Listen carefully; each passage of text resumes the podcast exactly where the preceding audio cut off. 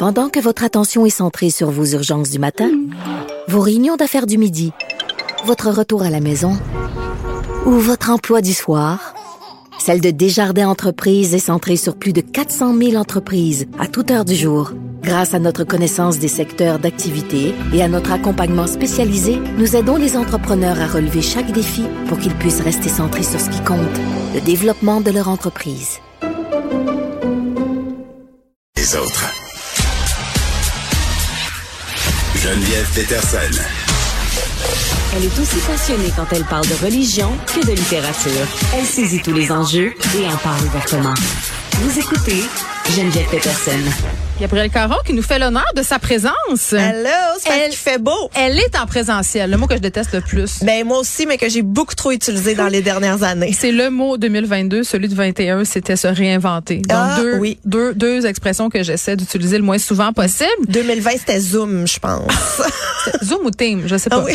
Euh, on continue notre discussion sur Disney. Euh, Puis c'est drôle, hein, euh, après ta chronique vendredi passé, il y a une auditrice qui m'a écrit pour me dire que c'était pas seulement qu'à Disney qu'on avait des codes vestimentaires assez spéciaux puis qu'on donnait des coupons euh, aux usagers là, en cas de malhabillage pour les inciter à aller s'acheter des t-shirts gratuits au magasin de souvenirs. À la ronde aussi.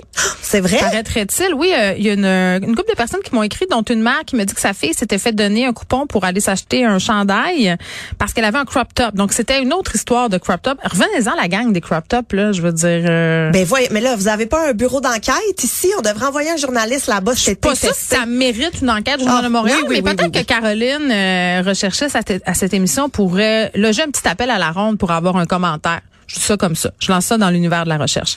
Bon, Disney encore dans l'eau chaude. Ben oui. Alors euh, là, cette fois-ci, on est à Disney Paris. OK.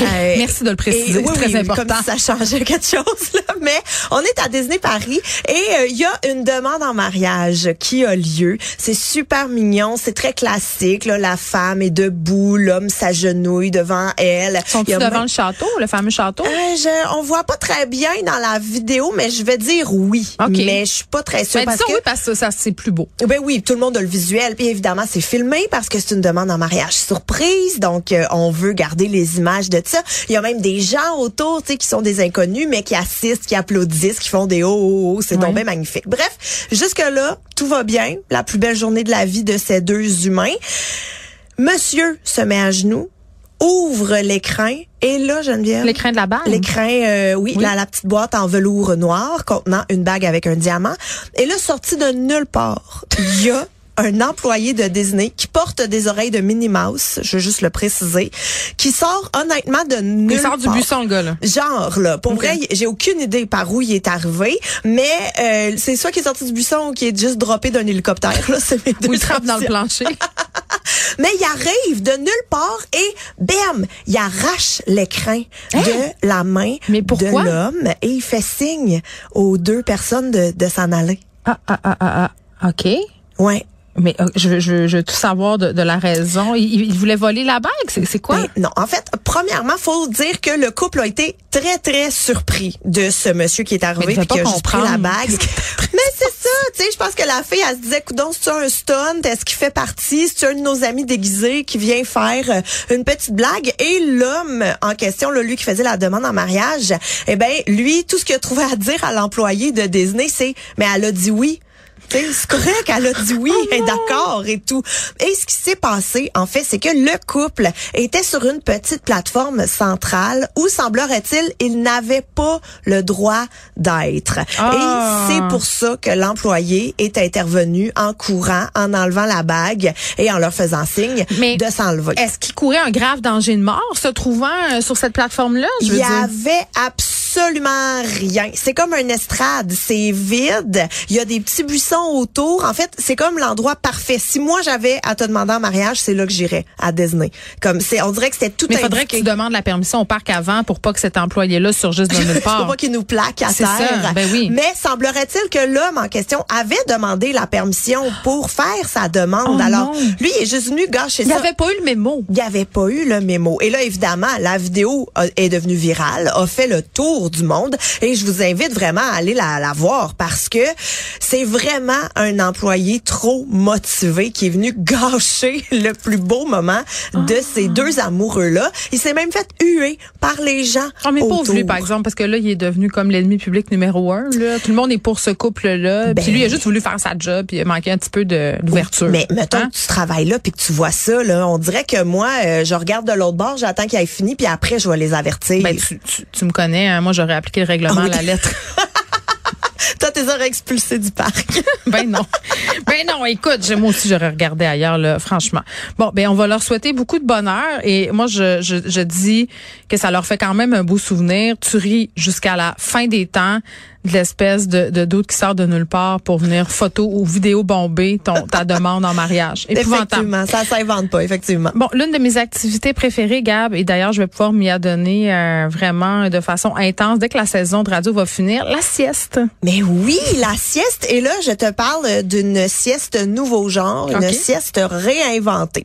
Donc, tout ça part de l'idée d'un étudiant de l'Université de Colombie-Britannique qui, une journée de grande fatigue pendant ses études, c'est comme pris, c'est surpris à envier le chien du propriétaire du café où il travaillait. Hmm. Il regardait le chien dormir puis il disait, mon Dieu, je serais donc bien bien si j'étais ce chien-là Sur le beanbag. sur le petit beanbag avec Oui. ma petite doudou et tout.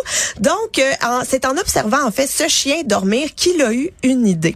Avec un autre euh, collègue étudiant, ils ont lancé la compagnie qui s'appelle, je sais pas trop comment le prononcer, Pluffle?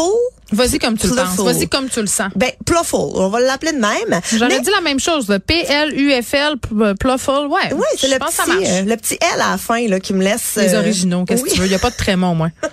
Et en fait, c'est une entreprise qui propose des matelas de sol inspirés des matelas pour chiens, mais pour les humains. C'est quoi? C'est de la sieste portative? En fait, c'est C'est un peu bizarre, là. Mettons que tu me parles, là, puis je me couche dans le coin. Mais Tu là- réagirais comment? Je, ben, je t'amènerais une petite doudou, je pense, puis je t'amiserais les lumières pour être sûr que tu Puis fais tu me volerais ma job. C'est sûr que c'est ça qui se passerait. Ah, ah, vous voyez pas mais, mon rire.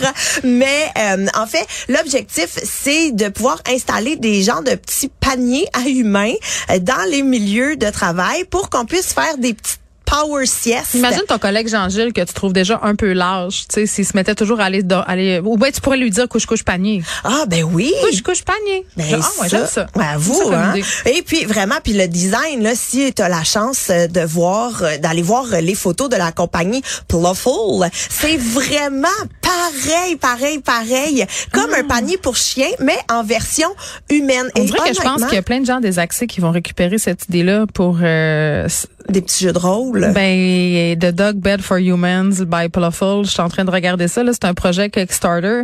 mais Ah ça oui, a mais confortable. Mais en fait, c'est la copie exacte. Euh, si vous avez un chien, là, vous êtes sûrement comme moi bombardé des petits pap- des petits paniers en, en minou, là, fluffy, là, Oui. pour les chiens anxieux. Il y a comme un trou dans le milieu. C'est, c'est...